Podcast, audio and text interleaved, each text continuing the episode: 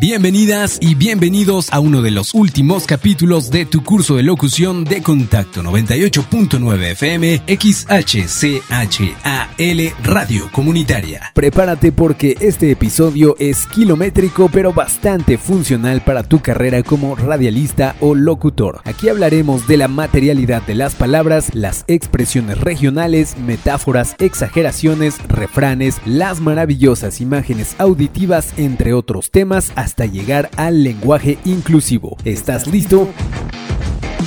Y aunque acabo de decir que este es de los últimos episodios, aún estamos a medio camino, porque no basta la palabra sencilla si no brilla. Vamos a explorar los muy variados recursos que tenemos al alcance de la lengua para aprender a hablar con más gracia o chispa. Comencemos por la materialidad de las palabras. Ya dijimos que las mejores palabras para radio son aquellas que se pueden ver, oler, tocar y saborear, que entran por los sentidos y van derecho a la imaginación.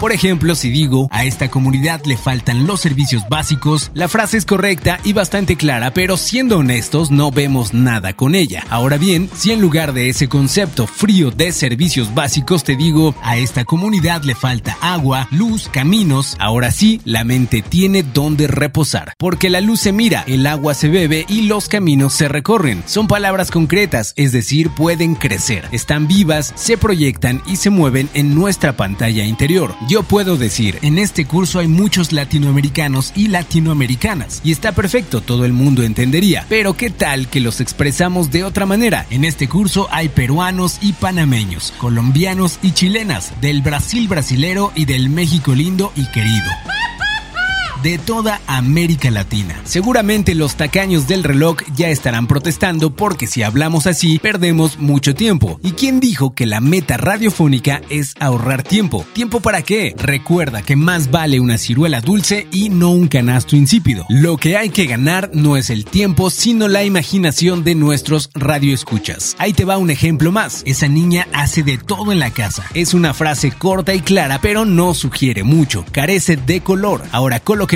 verbos concretos. Esa niña lava, plancha, cocina, cuida niños. Ahora pongamos sustantivos a esos verbos. Esa niña lava los platos, plancha las camisas, cocina los frijoles. Y por último, coloquemos adjetivos a los sustantivos. Esa niña lava una torre de platos grasientos, plancha las camisas blancas para la señorita. ¿Lo ves? Mientras más elementos materiales proporcionamos, mejor podemos representar la situación. El primer consejo entonces consiste en pintar con las palabras. Es lo que en literatura se conoce como describir y lo que en nuestro medio llamamos imágenes auditivas. Toma algún texto que sea de tu interés, subraya las palabras abstractas o inmateriales y sustitúyelas por palabras que tengan más color, olor, sabor, peso y hasta medida.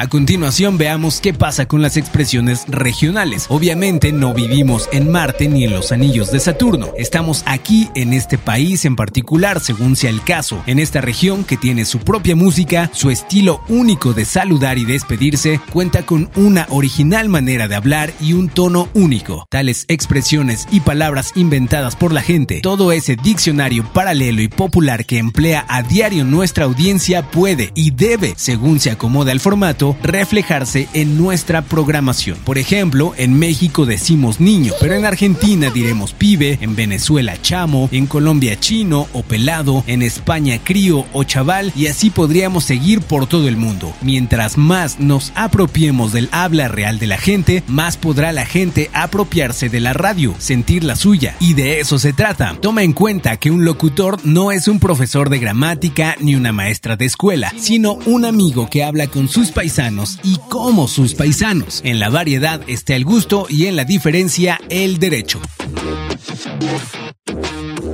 Ahora hablemos de imágenes. Lo que generalmente llamamos lenguaje poético consiste en traducir conceptos abstractos en imágenes. En muchos de nuestros himnos nacionales se habla de romper las cadenas o sacudir el yugo como una figura de no tolerar más la esclavitud. En centenares de canciones se sustituye el concepto amor por la imagen visual del corazón. Le adjudicamos colores a los sentimientos. La esperanza es verde, la envidia amarilla. Pero ¿de dónde nace todo este trueque simbólico de la la realidad? Pues de la necesidad de imaginarnos las cosas, de poder ver lo que oímos. Poesía y picardía. Nuestro lenguaje cotidiano también está repleto de imágenes que hacen más amena la conversación. Burlarse de alguien es tomarle el pelo. Equivocarse es meter la pata y morirse es estirarla. Aguantar una calamidad es hacer de tripas corazón. No darse cuenta de las cosas es no ver más allá de las narices. Tener experiencia es peinar canas y poner los cuernos,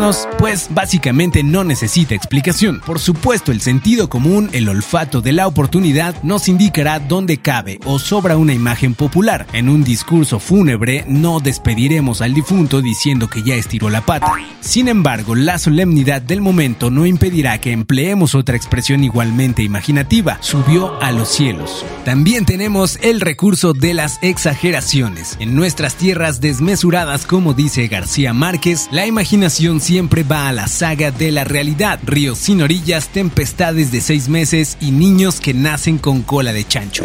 Tal vez por ello nuestro lenguaje ha ido perdiendo también las proporciones. Todo lo exageramos, todo se vuelve superlativo en nuestras bocas latinas y caribeñas. Los cubanos ganan medalla de oro en este deporte de la lengua. Si un vecino se resbaló dos veces en la calle, se dirá que vive tirado en el piso. Hay un tipo de personas discretas y juiciosas que no arriesgan una idea sin prevenir todas sus posibles desviaciones. Tal vez me equivoque, pero a veces ocurre, aunque no siempre, que a lo mejor los matices como el ajo son buenos, pero no tanto. Con ese lenguaje escrupuloso, el significado, lo que se quiere decir, se va debilitando, incluso confundiendo y al final nos queda en una nube de humo. El humor también se nutre de las exageraciones del lenguaje, como nos hubieran hecho reír Cantinflas o el Chavo del Ocho si no hubieran utilizado este recurso. No me tienes paciencia. Por ejemplo, si digo tengo muchísima hambre, esa frase no tiene gracia. Digámosla así. Comería una vaca entera. En vez de tener mucho sueño, di que ya te duermes de pie o que te dio el famosísimo mal del puerco. Si no tienes tiempo para nada, completa la frase con Ni para rascarme una oreja. Ensa- Ensaya frases estridentes, desorbitadas, sacadas de quicio y que el lenguaje propio y puntilloso quede para abogados y godines de oficina.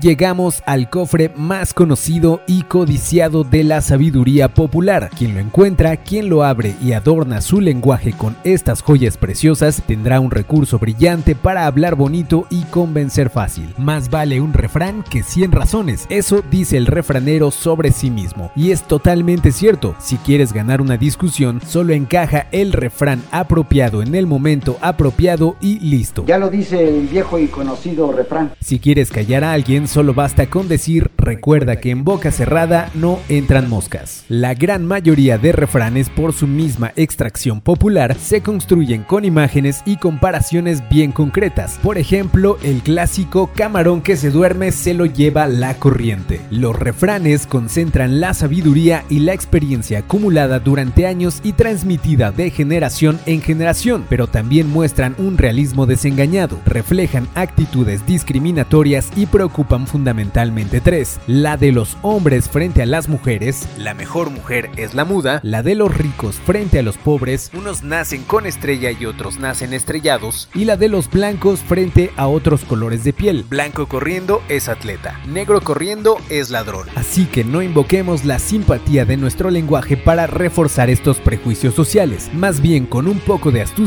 No contaban con mi astucia. Podemos girar los refranes humillantes o fatalistas y hacerlos jugar a nuestro favor. Por ejemplo, de tal palo, tal astilla se utiliza para censurar al hijo que es tan vago como su padre. Podemos cambiar esta idea y decir de tal macho, tal machito para cuestionar el desinterés de los hombres, también de imitación paterna en las tareas domésticas. También podemos inventar refranes, no es tan difícil como parece. Una vez descubierta la bisagra, su estructura doble y contrastada, para decir que un locutor debe ser alegre para conservar su puesto, podemos decir mejor reír ante el micrófono que llorar frente al director. Ahora hablemos de las narraciones. ¿Quieres que tu radio escuchas para en la oreja de inmediato? Comienza así tu programa. ¿No se han enterado aún de lo que le pasó a María Elena ayer cuando salió de su casa? Aunque nadie conozca a la tal María Elena ni sepa dónde vive, todos estarán interesados en averiguarlo. Y es que así somos, ¿para qué negarlo? Nos atraen las vidas ajenas tanto como la nuestra. Nos gusta escuchar historias, aventuras, anécdotas, cosas que han pasado, ya sean reales o ficticias. Nos encanta escuchar cuentos y ver series de la vida de alguien más. Viviríamos su vida si fuera posible, pero ¿cuál es la diferencia entre la forma narrativa y la discursiva? En la primera relatamos hechos, acontecimientos, contamos lo ocurrido. En la segunda exponemos ideas. El narrador pasa de un hecho a otro encadenando sucesos concretos. El orador pasa de una idea a otra analizando, sintetizando conceptos. La narración va hacia adelante, avanza con el tiempo, es cronológica, el discurso va hacia abajo buscando profundidad. Es lógico, pero no hay que hablar mal del discurso. Hay un tiempo para ambas formas, la narrativa y la expositiva, pero en la competencia entre estas dos maneras de expresarse, la primera gana. Un buen relato aventaja a una buena ponencia. En cuestiones de memoria pasa otro tanto. Las narraciones se recuerdan más fácilmente porque ocupan palabras materiales y dan cuenta de la vida, las noticias y definiciones, las argumentaciones y teorizaciones, por más importantes que sean, se suelen disolver en la mente como las mentiras de tu ex. En conclusión, quien narra gana, quien sabe contar tiene a su alrededor un montón de oyentes deseosos, estés con tu grupo de amigos o en una cabina de radio.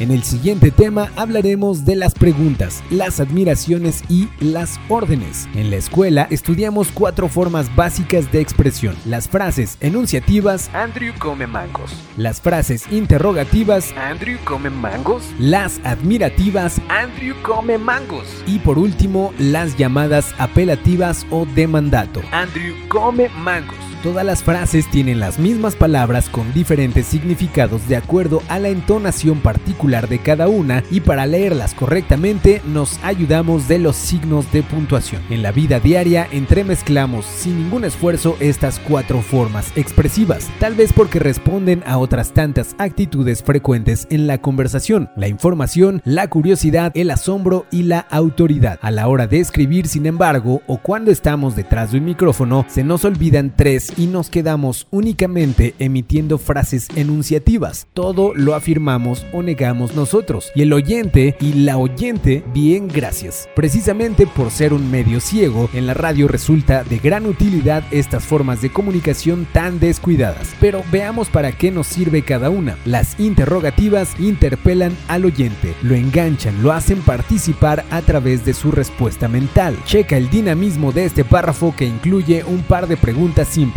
Los dos están metidos en un tremendo lío. Se quieren muchísimo, se han jurado amor eterno. ¿Existirá ese tipo de amor? Bueno, el asunto es que él le pide a ella la prueba de amor. ¿Debe dársela? ¿Tú qué harías? Ah, pero una cosa, él tiene 23 años y ella acaba de cumplir los 18. Las admirativas sirven para resaltar algo, para elevar la temperatura de la charla, a veces para satirizar, atraen la atención, recuperan a los distraídos, subrayan el sentido de la frase. El chofer después del accidente del autobús se dio a la fuga. Él y sobre todo la empresa que contrata tales irresponsables debe ser enjuiciada. Las apelativas o imperativas las reservaremos para esos momentos de acusación a las autoridades incumplidas, para denunciar la violación de los derechos humanos para señalar a los sinvergüenzas con el dedo fiscalizador de la radio. A usted le corresponde, señor Miguel Gutiérrez, resuelva de una vez por todas esta tortura de las inundaciones en nuestras colonias. Como malabaristas jugueteando con varias bolas de colores, así también aprenderemos a alternar estas cuatro formas de dirigirnos al público. Imprimiremos distintos ritmos a las frases y haremos más coloquial la comunicación.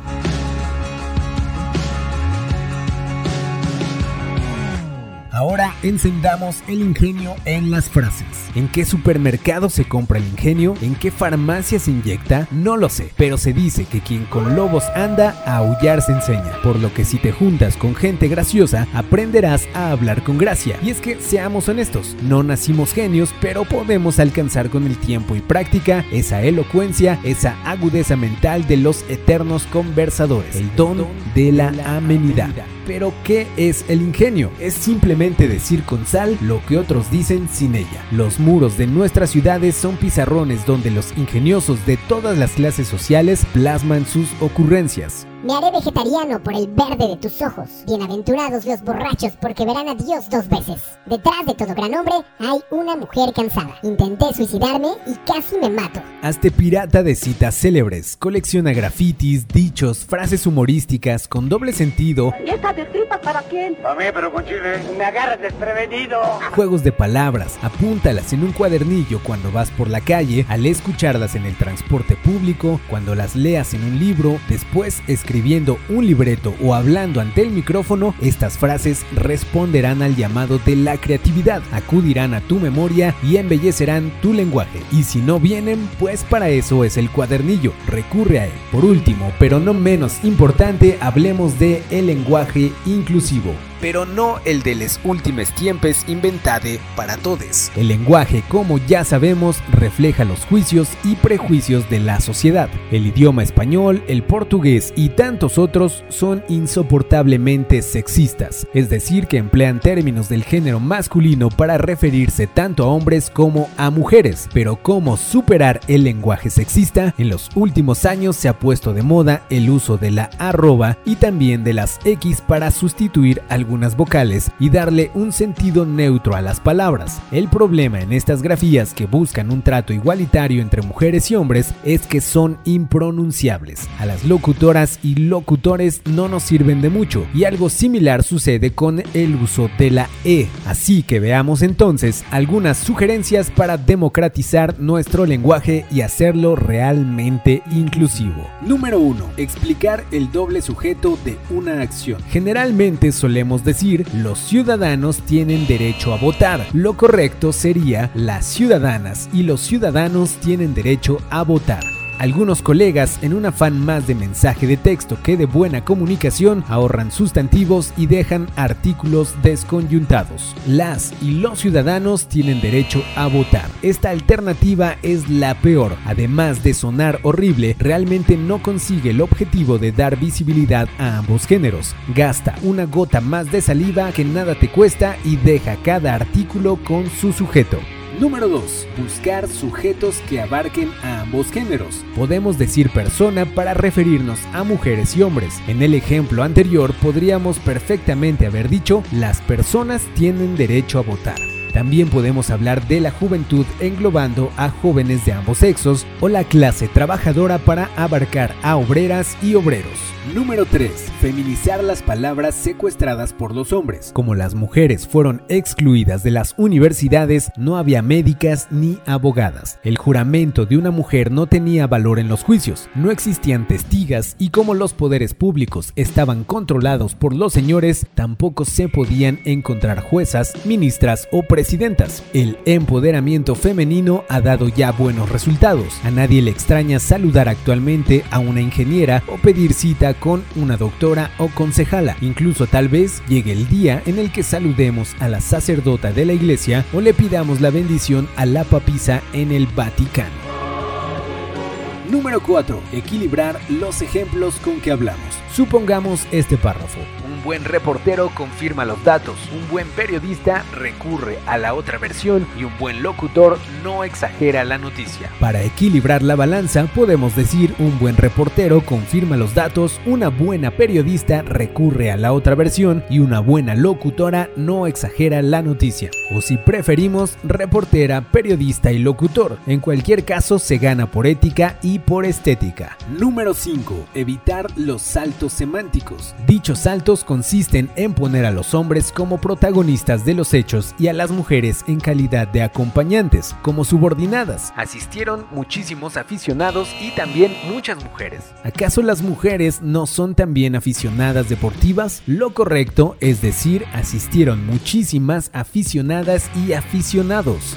Checa este otro error. Todo el pueblo ayudó en la inundación. Se quedaron solamente las mujeres y los niños. O sea, ¿cómo? ¿Las mujeres no son parte del pueblo? ¿Qué son entonces? ¿Floreros? Y de paso, ¿en dónde quedaron las niñas? Número 6. Evita comparaciones odiosas. Como el referente de la valentía es el hombre, la mujer que quiera conquistar esa virtud tendrá que disfrazarse del otro sexo. Esa mujer tiene bien puestos los pantalones. Nuestro idioma está repleto de estas frases discriminatorias, también el cancionero popular y hasta el noticiero. La sugerencia final es que no busques esclavizar el lenguaje sino liberarlo. Cometeríamos un error si por la conocida ley del péndulo ahora en una psicosis y comenzamos a desdoblar todos los sujetos gramaticales metiendo vocablos femeninos por activa, pasiva y perifrástica. Pero no, nada de eso, solo se trata de dar visibilidad lingüística a la mitad de la población. Con un poco de conciencia y de paciencia lo lograremos.